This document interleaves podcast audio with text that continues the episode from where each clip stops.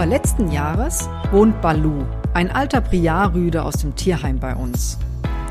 Beim Tierarzt wurde mittels Röntgen bei ihm ein Cauda-Equina-Syndrom festgestellt. Das bedeutet, im Lendenwirbelsäulenbereich besteht eine starke Verengung. Dadurch werden Nerven eingequetscht und die Hinterbeine können immer weniger koordiniert werden, bis hin zur vollständigen Lähmung. Weshalb ich davon in diesem Podcast erzähle, wie es Balu aktuell geht und was das mit der Leber und ihren Laborwerten zu tun hat. Darum geht es gleich in dieser Podcast-Folge. Doch erst einmal herzlich willkommen und schön, dass du zuhörst.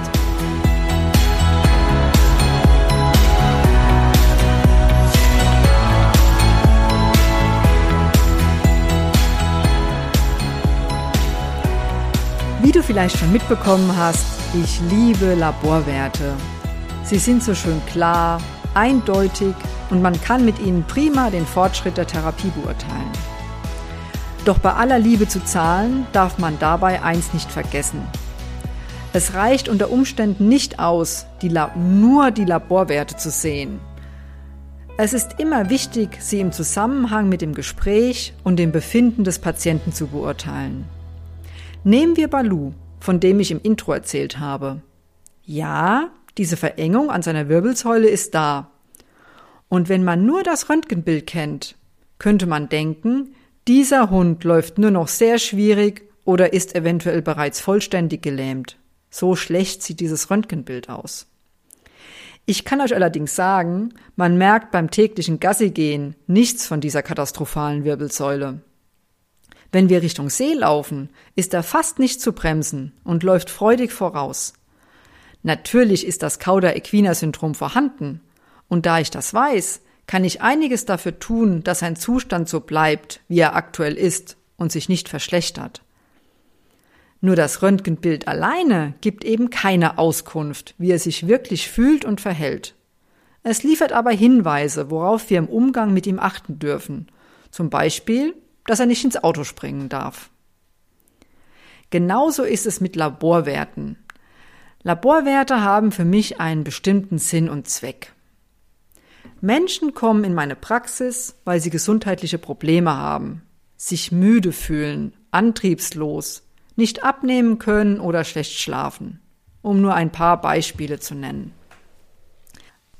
Selbstverständlich hilft dann die Labordiagnostik, sei es im Blut, Speichel oder Stuhl, um Ansatzpunkte für die Therapie zu finden oder auch um den Therapieerfolg zu kontrollieren.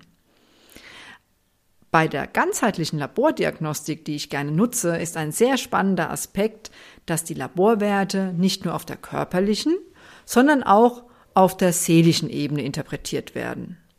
Was bedeutet das? Körper, Geist und Seele lassen sich für mich nicht trennen. Sie beeinflussen sich gegenseitig, wirken aufeinander. Deine Stimmung beeinflusst deine Körperhaltung. Genauso ändert sich aber nicht nur deine Körperhaltung, sondern auch die biochemischen Vorgänge in deinem Körper. Und die biochemischen Vorgänge haben Einfluss auf deine Stimmung. Es werden zum Beispiel Botenstoffe ausgeschüttet, sogenannte Neurotransmitter, die sehr stark auf deine Stimmung auch Einfluss nehmen. Was bedeutet das in Bezug auf meine geliebten Laborwerte? Nehmen wir als Beispiel die Leber aus der letzten Folge.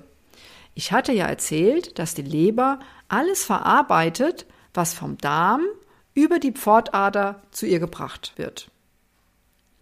Wenn ein zu durchlässiger Darm, ein sogenannter Leaky Gut besteht, werden Stoffe über die Darmschleimhaut aufgenommen, die normalerweise einfach mit dem Stuhl ausgeschieden werden. Die Leber muss dann schauen, wie sie das verarbeiten kann. Genauso geht es meinen Patienten mit Leberproblemen häufig selig. Es prasseln zu viele Eindrücke von außen in ihrem Leben auf sie ein, sei es auf der Arbeitsstelle, im Familien- und Freundesbereich oder durch ständige Erreichbarkeit bei Facebook und Co. Diese ganzen Eindrücke Anforderungen und Aufgaben wollen verarbeitet werden. Irgendwann ist das einfach nicht mehr zu schaffen. Man fühlt sich nur noch müde, erschöpft und überfordert. Mir geht das zum Beispiel so, wenn ich einen Berg an Aufgaben vor mir habe. Da ist noch die Steuererklärung für das Jahr 2020 zu machen. Verschiedene Patientenberichte wollen noch geschrieben werden. Laborwerte ausgewertet. Mit den Hunden Gassi gehen steht auch noch auf dem Plan. Meine Mutter zum Arzt begleiten, im Haushalt Wäsche waschen, einkaufen und aufräumen, die Gemüsepflanzen gießen und die Renovierung unseres Hauses wäre auch noch weiter zu planen. Und so weiter und so weiter. Eine endlose Liste an Aufgaben. Der ganz normale Wahnsinn also bei mir. Das Gefühl der Überforderung kann aber auch von zu vielen fremdbestimmten Terminen kommen. Oder machst du vielleicht fremde Probleme und Gefühle zu deinen, möchtest es allen recht machen.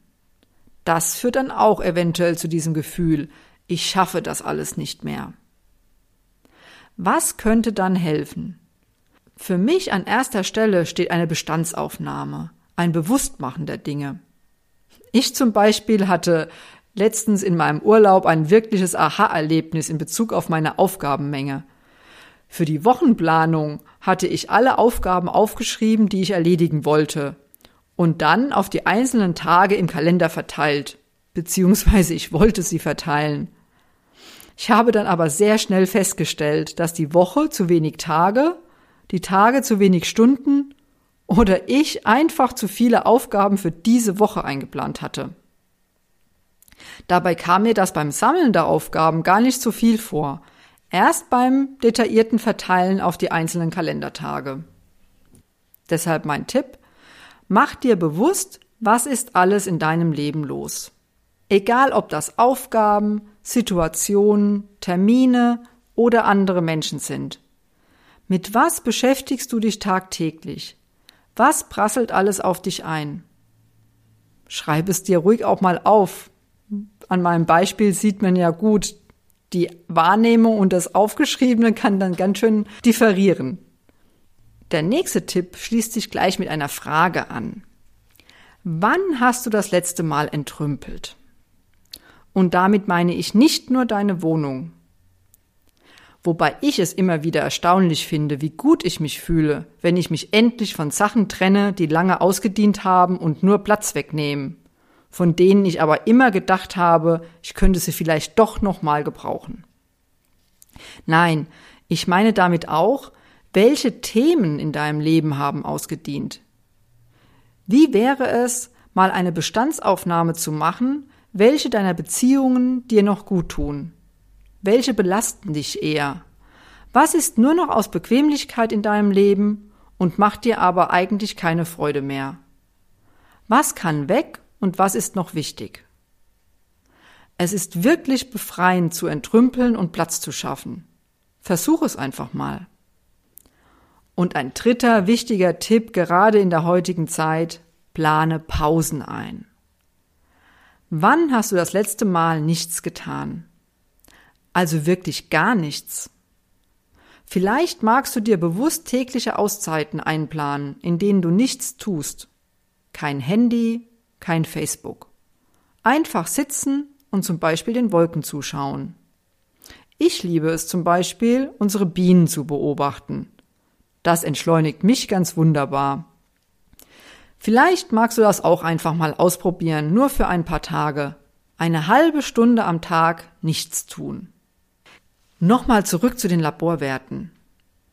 Meiner Meinung nach ist es nicht möglich, nur anhand von Laborwerten eine Therapie festzulegen. Wir sind alle Individuen mit unseren ganz eigenen Geschichten, Lebenserfahrungen, Vorlieben und Abneigungen.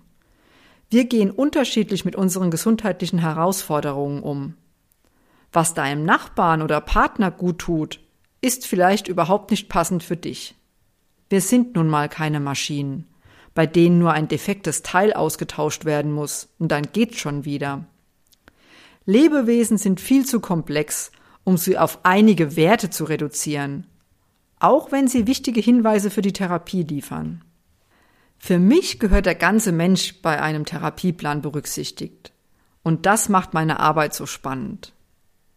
Und so kann es sein, dass ich bei Menschen mit schlechten Leberwerten einmal körperlich ansetze indem ich eben die Leber in ihrer Arbeit unterstütze mit Mariendistel oder Löwenzahn, Bitterstoffen und so weiter. Oder eben auf der seelischen Ebene mit den Tipps, die ich heute genannt habe, arbeite. Was natürlich auch zu berücksichtigen ist, ist die Menge an Informationen, die zur Leber kommen. Und da kommt dann der Darm wieder ins Spiel und der sogenannte Leaky Gut. Darum geht's dann nächstes Mal. Und da ist dann auf der seelischen Ebene auch das Thema Abgrenzung ganz wichtig. Aber wie gesagt, dazu nächstes Mal mehr. So viel für heute. Ich freue mich, wenn du nächste Woche wieder einschaltest. Bis dahin wünsche ich dir eine wunderbare Woche.